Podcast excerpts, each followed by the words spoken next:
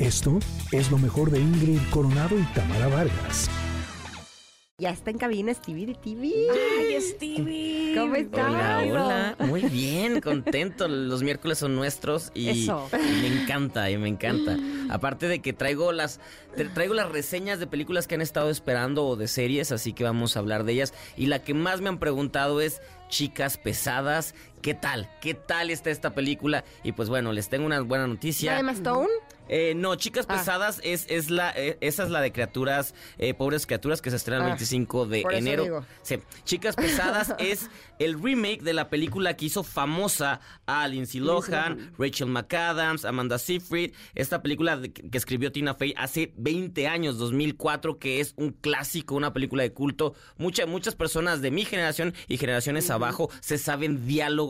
El 3 de octubre se celebra el Día de eh, Mundial de Mean Girls y todos y los viernes todos usamos rosa, tal Exacto. cual. Entonces, esta película eh, tuvo tanto éxito que decidieron en 2018 llevarla al teatro, convertirla, exacto, en una obra musical de Broadway que funcionó bien. Y luego llegó pandemia y pandemia hizo que cuando se acabara ya no, ya no regresara. Pero Tina Fey nos tenía una sorpresa y es que adaptaron la obra musical a película. Entonces lo que nos llega mañana es la obra musical basada en la película, así que tenemos una versión nueva, una versión musical, una versión totalmente eh, que tiene sangre propia y esto es lo que me impresionó. Hemos visto muchos remakes en lo que ya conozco la historia y ya conozco de qué va, ya sé cómo, cómo trata y acá te presentan algo que conoces hasta momentos clásicos que estás esperando y te los dan y te emocionas. Entonces esto es Chicas Pesadas, una película que hace homenaje, pero que también tiene, puede vivir por sí sola, con, con figuras que probablemente van a dominar Hollywood como lo hizo la original. Tenemos a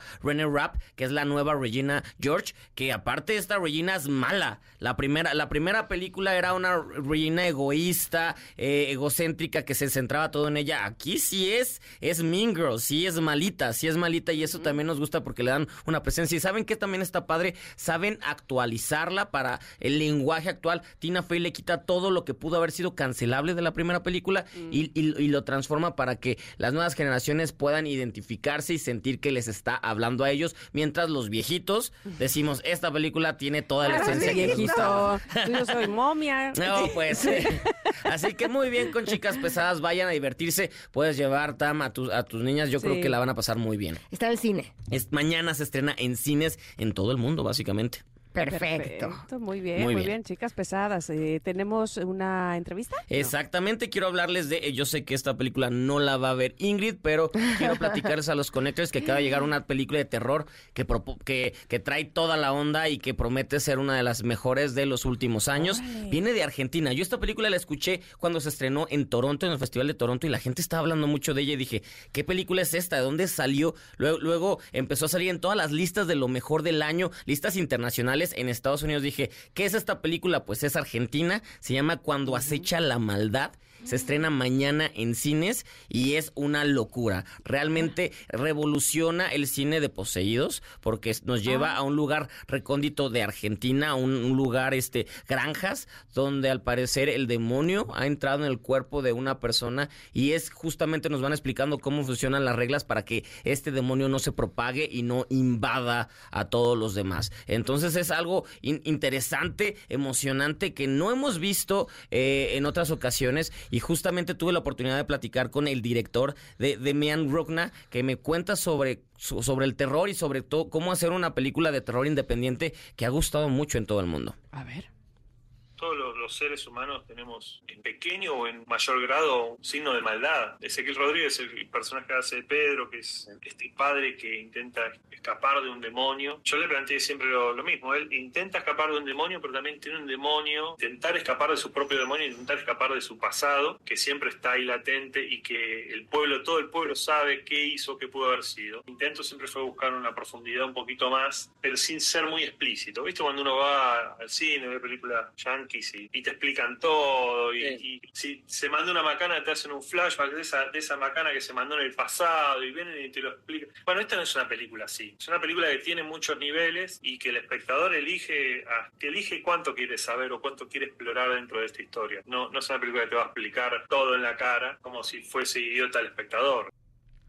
Recomendación absoluta cuando acecha la maldad. Se estrena mañana, es perversa, es oscura, se atreve a hacer cosas que hace mucho que no veíamos en cine. Y sobre todo el año pasado que hablé de Talk to Me, esta película australiana que me gustaba porque con algo tan sencillo le daban vuelta y nos entregaba algo que nos parecía fresco. Aquí lo hacen también sin tanto presupuesto, con efectos especiales más orgánicos. Todo, todo muy bien para girar en torno al terror, al suspenso. Yo estaba aterrado viéndola y hace mucho que no sentía este, esta, este sentimiento, esta sensación. Yo soy fan del terror y generalmente pon- pongo a las películas de terror en tomatazo. Esta se lleva, se lleva todo bien, todo bien. No se lleva el estrellitas, TV, pero estrellitas, estrellitas. no se lleva el Stevie de TV Award, pero sí se lleva estrellitas de vayan a verla y conocerla porque este director, aparte este director estuvo a punto de trabajar con Guillermo del Toro, pero la pandemia impidió en su momento, Oh. pero ya son amigos, ya tienen todo para próximamente Guillermo dice, "Yo quiero a este a este director llevarlo a los cuernos de la luna porque tiene todo lo necesario." Ya se escriben en WhatsApp. Exactamente, se mandan eh, se mandan este stickers. Oye, no se lleva el Stevie TV Award, pero se lleva la garantía La- TV. eso, ya tenemos otra, ya tenemos otra. Qué Oye, padre. a ver, vamos con la siguiente que yo les puse aquí en Sí. el chat de la producción. Les puse, quiero decirle a Stevie, y se lo voy a decir, que Venga. estoy en shock con lo bien hecha que está la. Sociedad de la Nieve. Estoy ¡Qué en shock emoción! La voy de a ver. verdad es no solamente como les decía aquí eh, la historia que es extremadamente conmovedora tuve la oportunidad hace algunos años de entrevistar a uno de los supervivientes ¿Ah, de los sí? Andes por su libro y sino sino cinematográficamente hablando está espectacular Espectacular. Parece de verdad que son los setentas, ese filtro que usan, pe- pero además la fotografía, los efectos, no se ve así un choque de avión así chafa, no, no, no. Es- sí. Es de No verdad. se ve un choque de avión. Sí, No, que tú digas. Es, es este, que cuando veas justamente el momento en el que aterrizan es de no, no, wow. no, no, wow. no, parece que estás tú allá adentro. Sí, Qué sí, sí. impresión, Es, es de real. verdad. Es, sí. Es, es, me, me gustó muchísimo, apenas la vi ayer, así es que te puedes imaginar que por qué estoy tan Ah, en claro, shock. claro. Porque apenas la, la, la pude ver ayer. Pero cuéntame, por favor, ¿cuál es, cuál es en general lo que se dice de esta película? Eh, se dice que es una de las mejores películas del año, del año pasado, una de las producciones que más fuera del morbo, porque esta historia claro que tiene morbos, hemos conocido, hemos visto películas sobre que se comieron a, a los otros para sobrevivir y todo eso. No, esta película trata sobre el espíritu humano luchando para estar eh, eh, en- entre la intemperie, o sea, todo está en su, en su contra y es el humano diciendo no me voy a vencer, no voy a permitir esto y juntos, por eso se llama sociedad, porque juntos dicen vamos a estar hasta el final. Si vamos a morir todos, vamos a morir juntos. Y esto es algo y, y les pasa de todo y cuando parece que por fin tienen un momento de alivio, sigue y sigue y sigue sucediendo, pero nunca se pierde este espíritu de hay que sobrevivir, hay que luchar y creo que eso es lo más emocionante aparte de que pocas veces hemos tenido oportunidad en esta historia de, de realmente conocer e involucrarnos con los personajes. A todos los llegas a querer, a todos los llegas a, a sentir que es un hermano más, es esta empatía y cuando llega a ir muriendo uno de ellos, pues sientes el dolor y la desesperación, pero como tú dices, e- está, está tan bien lograda que sientes que estás ahí, sientes el frío. Yo, yo le estaba viendo y sentía frío de, ok, pero está todo cerrado, tal vez bajo la... te- No sé, pero realmente sientes el frío, sientes la desesperación y esto es lo más grande de, de esta película que es humana. A ver, un poco de contexto Sí, histórico. por favor. En 1972, para ser exactos, el 13 de octubre, un equipo de, eh, uruguayo de rugby eh, viaja hacia Chile. Esa es la intención, en un eh, avión de la Fuerza Aérea Sí. Uruguaya. Y tienen un accidente en medio de, eh, de los Andes, Sí. ¿no? Y entonces se quedan varados en medio de, de- de las montañas nevadísimas. El, el avión, evidentemente, se- bueno, se rompe, no es evidente, pero se rompe en dos y pues es una, una gran desgracia. Eh, en este tipo de historias donde son casos reales, pues eh, el término spoilear yo creo que no viene al caso porque todo el mundo o mucha gente sabe este qué pasó, ¿no? Pero bueno, cuando sabes que hay sobrevivientes, pues justo de eso va la película, ¿no? Y sobre todo me encanta porque no ves en ningún momento en esta qué es lo que está pasando fuera de la cordillera, o sea, fuera de las montañas y del accidente. Nunca sabes qué está pasando ahí con la prensa, con la familia Nada. que se quedó esperando, nada. Todo está basado en los 71 días que ellos están ahí perdidos. Qué cosa. Es Exacto. impresionante, muy buena. película. Exacto, Steven Spielberg dijo que le había encantado. O sea, al señor Steven Spielberg Imagínate. dijo eso. Entonces, J.E. Bayona, el director español que hizo Lo Imposible, la película El Tsunami, o Cuando un monstruo viene a verme, está en, en su mejor momento de su carrera entregando una película un poco en cuestión personal, por eh, la cuestión sobrevivir, luchar, salir adelante. Eh, él, él lo describía como él entrando a un uni- universo como Hollywood, donde pues existen grandes monstruos, grandes montañas, y él solo caminando hasta llegar ahí. Esta película va a representar a España en el Oscar. Ah, es- ¿sí? Sí, claro, es, es la, es la máxima apuesta. Estuvo nominada en el Golden Globe y va a estar en el Oscar representándolos y yo la veo segurísimo ahí, Ay, nominada. Entonces es una, aparte en efectos especiales. En, ¿Es en- película o serie? es película, Película. esto es película. Ah. es película se estrenó la semana pasada, pero no habíamos podido hablar de ella. Y por eso es de quiero que la conozcan, quiero que la vean película. Está en la plataforma de la N, es espectacular en todos los sentidos. Ah, yo pensé que era serie. No es película, es pero, película. pero dura dos horas veinticinco. Sí. Entonces eh, eh, está bien, buena duración. Se me antojaba como pa' serie. Así- es que siento que películas se me acaban una vez y ya. Es como un bocadito y punto. Qué triste. Entramos en la plática con Stevie de TV, que nos tiene recomendaciones ya de algunas películas, pero también de series, ¿verdad? Exactamente. ¿Ya quieren saber cuál es el Stevie Award de la semana? Por supuesto que sí. Venga, vamos a conocerlo.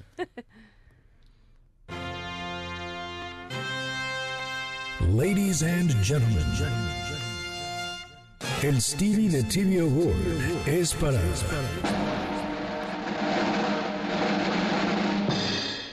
Qué afortunados somos cuando una de las mejores series de lo que va a ser 2024 se estrena empezando el año. Y estoy hablando de True Detective, cuarta temporada, que se llama ahora Night Country. ¿Qué es True Detective para los que nunca han escuchado? True Detective es una serie antológica de la plataforma de Moradita, la de la H, que, que estrenó en 2012 con Woody Harrison y Matthew McConaughey y justamente revolucionó. Eh, Cada temporada es una pareja de detectives muy singular va cambiando con- conforme la temporada que resuelven casos. La primera era un poco tétrica, después tuvimos otra con, con eh, Colin Farrell, luego la, la última que tuvimos fue este Mahershala Ali y ahora tenemos la cuarta temporada con Jodie Foster, la ganadora dos veces del Oscar. De hecho, por ahí les voy a avisar que mañana va a estar Jodie Foster aquí en la Ciudad de México. serio? ¿A qué viene?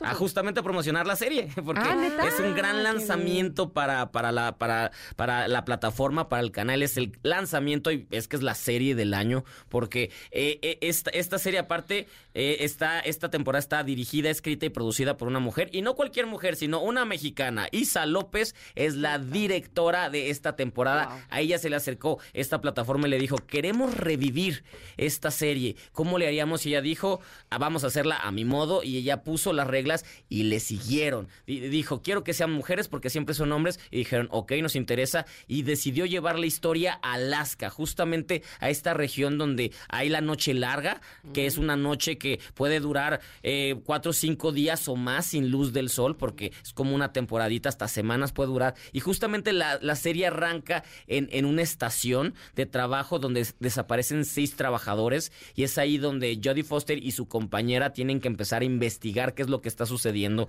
Es un caso, eh, la, la- la manera en la que los van presentando es como thriller, pero tiene algo de suspenso y hasta algo tétrico que cada vez va subiendo, subiendo y subiendo más la atmósfera. Es emocionante, quedas enganchado en el primer episodio, ya en, en- en- en páginas especializadas eh, están poniéndola como la serie del año, la están calificando como una locura y están diciendo que este es el inicio de una gran carrera de Isa López. A Isa López la vimos Ah, dirigiendo la película Casi Diva, ¿se acuerdan? Una película sobre, sobre la, eh, Reinas de Universo, eh, este certamen de Miss Universo pero ah, mexicano. claro, eh, pero en los ochentas, ¿no? Ajá, en los ochentas ella dirigió esta, luego dirigió una película de terror llamada Vuelven, que fue muy premiada a nivel mundial, mexicana, y eso hizo que se fuera a Estados Unidos y estuvo buscando oportunidades y pues le llegó la oportunidad, oportunidad bueno. más grande, que es justamente pues eh, True Detective, una serie muy querida con una de las actrices más respetadas de la industria. Y justo le pregunté a Isa López, porque tuve la oportunidad de, de platicar con ella, ¿cómo fue conseguir a Jod- Jodie Foster? Y esto es lo que me cuenta al respecto.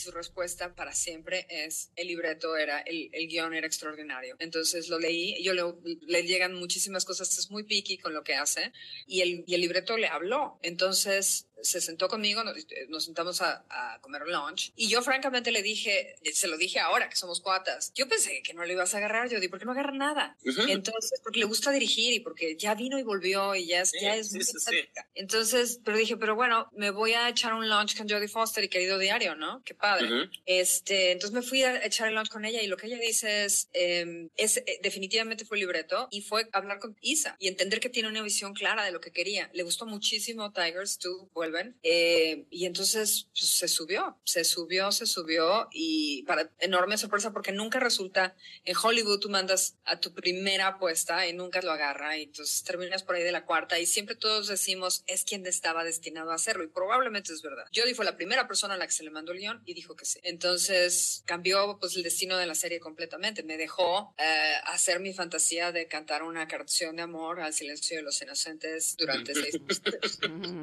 Ahí lo tenemos. Ay, amo. Es padrísimo, sí, eh, sí, la sí. directora, qué maravilla. Sí, Oye, es- pero además siento que Jodie Foster llevaba mucho tiempo que no estaba como en él, ¿no? Y de repente. Y primero con Naya Ajá. y ahorita con esta. Qué bueno que Jodie está de regreso. Sí, sí, sí está de regreso. Como justo decía Isa, es que Jodie ya está más enfocada en dirigir, pero de repente cuando una película como la, justo la de Naya le habló, o como este guion, esta serie tan potente, pues dijo, venga, o sea, también al final ella es una, una actriz que busca proyectos que la reten y creo que esto es la que le está moviendo. Así que cada domingo va a salir un episodio nuevo en esta plataforma H Moradita o en el canal también de la H y, y tenemos, eh, eh, empezamos el año buenísimo. Oye, Y- nada sí. más dime una cosa. eh, ¿Tendría, o sea, valdría la pena que veamos la primera? No. O sea, sí porque, o sea, O sea, por ver a Matthew McConaughey nada más. Exactamente, porque, porque, porque para entender como la estética y todo, pero como cada temporada son detectives distintos en, su- en ciudades distintas, no tiene nada que ver, o sea, no es como que el hilo conductor, no, no, no tiene nada que ver, es antológica, entonces pode- podemos empezar viendo sin saber nada esta temporada y si nos pica podemos ver, ver las otras y ver por qué, por ejemplo, la primera, por qué causó conmoción y se convirtió en un fenómeno en 2012 que se llevó todos los premios, entonces podíamos ir, pero podemos empezar con la cuarta sin saber nada y la vamos a pasar padrísimo. Muy bien. Muy Ya bien. Pues ahí Exacto. está el Stevie the TV Award. ¿Cuál- Eso. ¿Cuál, viste, Ingrid? Sí, queremos saber. corte. El sábado llegó el avión a las ocho y media de la noche, nueve, y llegué a mi casa como hasta las 10. Y en el avión ah, había descargado la película de Radioactivo, Sí. eh, re- que es la historia de Mary Curry, que está increíble en la plataforma de la N, vale mucho la pena la peli, la verdad está muy bonita, pero llegué y no la había terminado de ver. Y entonces cuando eh, puse la plataforma de la N, me apareció la serie de Fool Me Once. Wow. Es algo de engaño, Sí. pero es así, Fool Ah, Me... sí, engaños. creo. Sí, Ajá. creo que se llama así. Lo que pasa es que mi tele está en inglés, no sé por qué. Hay que arreglar O sea, eso. no sé por qué me aparece. El, el chiste que se llama Fool Me Once. Y de esas veces que dije, a ver, ¿de qué A ver, se ¿qué tratará? esto? Pasa. No, es que se va a ir de espaldas. O sea, me dormí a las 2 de la mañana. Tú no te duermes a esa hora y yo no tú me duermo a esa hora, yo me duermo a las 11. Pues a las 2 de la mañana dije, lo- o sea, no fue de tengo sueño, fue de la voy a pagar porque me necesito dormir ya. y al día siguiente me desperté y lo primero que hice fue ponerla y me la acabé en dos días. En dos quiero días. ver. Ok, eso es calidad, Ingrid. Si se la vio en dos días, Tiene garantía. garantía, Ingrid la vio en dos días. Fool Me Once se estrenó el primero de enero, no le he visto, así que es- estás compartiéndonos un, un estreno 2024. Es Muy bien. Adictiva. Adictiva. Ay, la quiero ver. Ya, Sí. ya, yo voy Muy a hacer bien. la tarea y la vamos a verla para la próxima Órale. semana a platicar de ella. Órale. Muy bien, muchas gracias por la recomendación, Ingrid. ¿Dónde te encontramos, Steve? Arroba Steve de TV y todos los miércoles aquí en este bonito programa. Yay, gracias Stevie, un Hasta abrazo. luego. Esto fue lo mejor de Ingrid Coronado y Tamara Vargas.